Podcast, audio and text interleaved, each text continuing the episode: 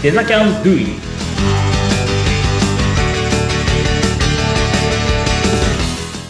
デザインキャンバスの浜野です。インタビュアーの相本です。よろしくお願いします。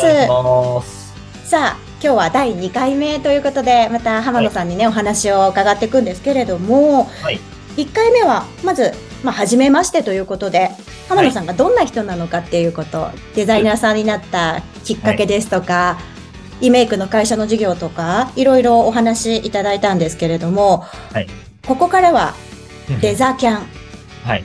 デザインキャンパスのお話、はい。はい、いろいろ伺っていきたいと思うんですけど、今年の4月からスタートされたんですよね。そうですね。今年の4月、2022年の4月から開講させていただいていて、うん。で今、えっ、と、まあ、1期生っていうか、まあ、0期生って言ってるんですけどね。あの、テスト生っていうので、あの、僕たちもちょっと運用を、はい、あのーするのに、いろいろノウハウを貯めなきゃいけなかったので、はい、そのはテスト生が、えっ、と、この間の9月の末かな？あ。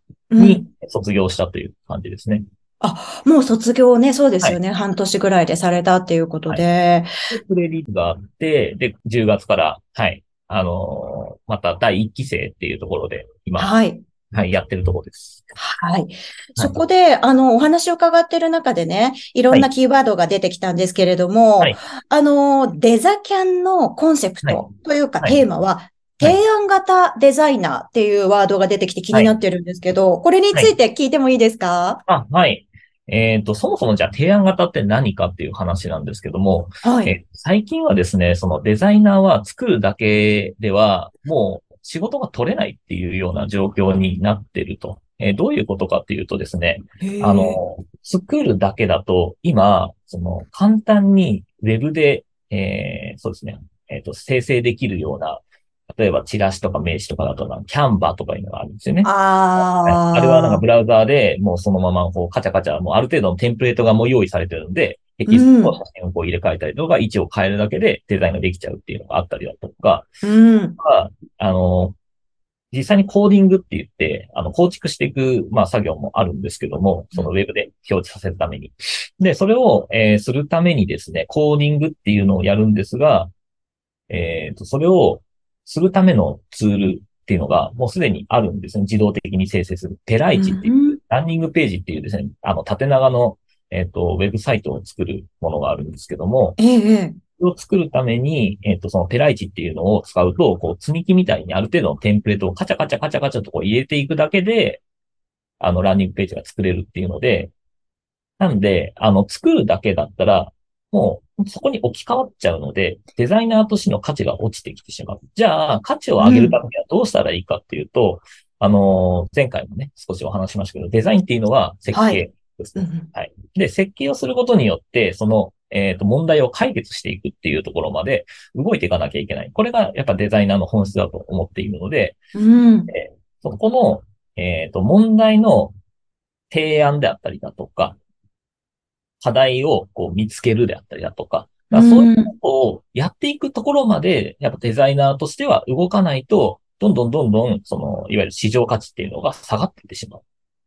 ええはい。なんで、提案型デザイナーを目指すことによって、まあ、いわゆる、えっ、と、自分としてのその価値っていうところを維持していく。あの、ただ作るだけだとそういった自動化っていうところで、例えば人工知能だったりだとかっていうところに置き換わってしまわないように、人間だからこそできるようなことっていうのを、やっぱりやっていかなきゃいけないよね。っていうところ提案型デザイナーを目指してみませんかっていうのはそういうことなんです。なるほど。いや、これ結構知らなかったっていうか、びっくりされてるね、リスナーの方もいらっしゃるかもしれないですよね。なんかこう、スキルを学べばすぐお仕事来るのかなと思ったら、それはでも、そんなに甘くはないと。あに甘くはないですね。やっぱり、そうですね。あの、仕事を取るためには、うん。の問題を解決してもらいたい。悩みがあるから、それを何とかしてもらいたいっていうんでデザイナーにお願いするわけであって。ああ。そうなんです。なんで作るだけだと、まあ、ちょっと語弊があるかもしれないですけどね。うん全然作るだけっていうその職業も全然必要ではあるんですが、うん。だやっぱりどうしても、あの、そこだけだと、勝負ができていい、勝負ができない。特にフリーランスになるってなると、うん。もう、その、相手方の、こう、なんだろうな、悩みに対して、こうこうこういう風にした方がいいですよね、みたいな話が絶対あるんですよ。それを、まあ、ディレクションと言えで、え。アクションが絶対発生するので、うん。そういうところでもやっぱりその提案型にならないと、ちょっと仕事としてはやっていけないかなとか。はい、思う今日この頃です。じゃあ、デザ系を卒業したからには、もう立派な、すぐに仕事ができるような、仕事を自分で取ってきてリピートされるようなデザイナーにして卒業させるぐらいの感じですかそうですね。はい。そこまでちょっと持っていかないと、なんか僕たちも胸張ってデザイナー育てますってのはちょっと言いづらいかな。いい学校。すごい。はい。なるほどね。そこが絶対にあの、いわゆる企業であったりだとか、クライアントに必要とされる人材だと思うんですよね。うーん。僕がやっぱそういうとこは経営者目線で見ちゃうんで。なるほど。すべてのこれまでの人生のね、ご経験が生きての、そうですね。その、後世に伝えていくっていう。はいじゃあ、実際に、その、提案型にしていかないと、デザイナーとしても仕事が来ないっていうのもご自身の体感であるわけですよね。ありましたね。えっ、と、僕は、その、正社員の時に、うんまあ。ちょっと前回も少し話したか、ちょっと忘れちゃいましたけど、こう、集中して、こう、なんか一人でやれりゃいいや、みたいな感じで思ってたんですけど、やっぱり出て、それじゃ通用しないなっていうことを、もうまじまじと実感したんですよ。なんで、そういうところを、そうですね、あの、やっぱ培っていかないとうーん。いけないな。あの、生きてはいけても、どうしても低賃金で終わってしまう。なるほど。じゃあまあ、誰でも正直キャンバで自分でできることができない人のところを担うぐらいの。そうです、そうです。ああ、はいなるほど。いじゃあ、人じゃなきゃできないところの価値を想像していかないといけないよっていうことですう。ーんえーじゃあ、そのために、普通のプログラムでは、じゃあ、例えばこう、もっと技術的な作り方とか教えるところが多いのかななんて想像しちゃうんですけれども、そうじゃない授業をしていくわけですよね。そうですね。はい。作るだけではなくて、いわゆるアウトプットの部分ですよね。その、インプットしたものを情報整理してアウトプットするっていう部分で、そのうん、あと、なんていうのかな。えっ、と、ディスカッションだったりだとか、プレゼンテーション。まあそういったところも、まあ授業の中でやっていくというような感じですね。へえ、あまり、なんか私が想像してた学校とちょっと違うかなっていうような。ただただ作るだけではないというか、いわゆるツール、うんツールを、えっ、と、作って、はい、あ、使使って学んで、はい、終わりではなくて、うん。の前後って絶対あるんですよ。あそのさっきのお話しした、まあ、いわゆるディレクションだったり。で、うん後ろに、に関しては、いわゆる、その、どういうふうに、じゃあ、マーケティングしていくのみたいな。まあ、マーケティングは、まあ、前後に期待するんですけど、まあ、その、実際に出したときに、うんえっ、と、お客さんの反応であったりだとかを見て、あまた改善しなきゃいけないわけじゃないですか。あー、なるほど、なるほど。はい、できましたじゃないわけですね。はい、できましたね。手放すのは、うちょん。っと、なんだろうな。デザイナー多分もったいないと思うんですよね。そこまで付き合ってって、自分の作ったものがどうなったかって絶対気になるはずなんですよ、デザイナーって。あやっぱり自分の作品みたいなところがあるんですかね。自分の子供みたいなもんなんで、その子供がどうやって成長していくのかってやっぱ気になると思うんですよ。なるほど。それは成長してほしいで決まってますよね。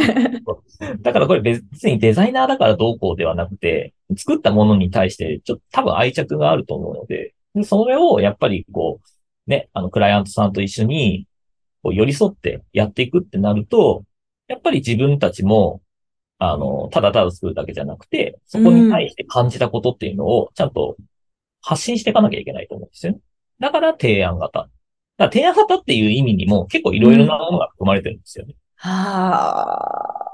いや、すごい納得です。じゃあ、ますますね、そういう、まあ、人の話を聞きながら、自分の持ってる知識の引き出しの中からこう提案していくっていうね、力が必要なのかなって思うんですけど、じゃあもうすでにゼロ期生の方は卒業されていったわけじゃないですか。はい。じゃあもう、提案もできるところまで、しっかり、あの、ね。授業、すごい、はいあのー一人は、あれですね。えっ、と、もうすでに会社員で、そこの会社の中で、うん。えっ、と、自分のプロジェクト、持ってるプロジェクトを、この学んだ、うん。えー内容を活かして、こう、やっていこうということで、うん。えっ、と、もう自分で、本当はそれを外注依頼してたものを全部自分でやれるようになって、えはい。で、自分でその作って、で、それを、まあ、上層部にこういろいろ提案したりだとかいわゆるインハウスデザイナーに近いことをですね、もうやっているっていう人もいますし、へえ、すごい。じゃあ最初はもちろんそこまでするスキルはなかったけれども、半年後にはできるようになってると。あ、な、なりました。はい。あのー最初はに、その方は、うん。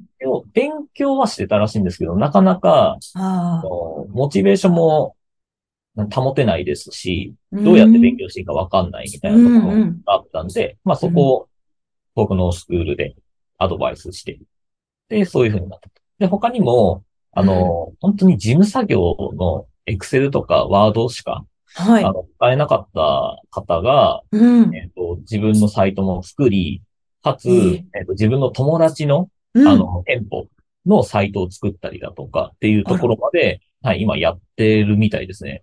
その方ええなんですけど、はい。すごいですね。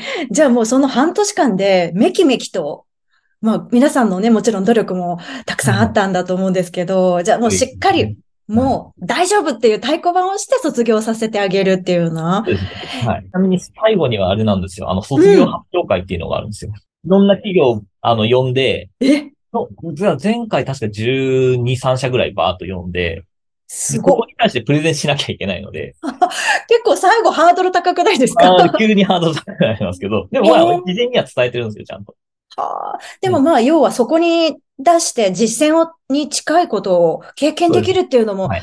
このデザキャンの強みだったりしますよね。そうなんです。なんで僕たちも、その中途半端に育てた方を、うん。ほら、アウトプットすると、まあ僕たちのいわゆる信用にも関わるんで、もうそこはちゃんとしっかりやっていかないとっていうんで、僕たちにも焦りはありますよ。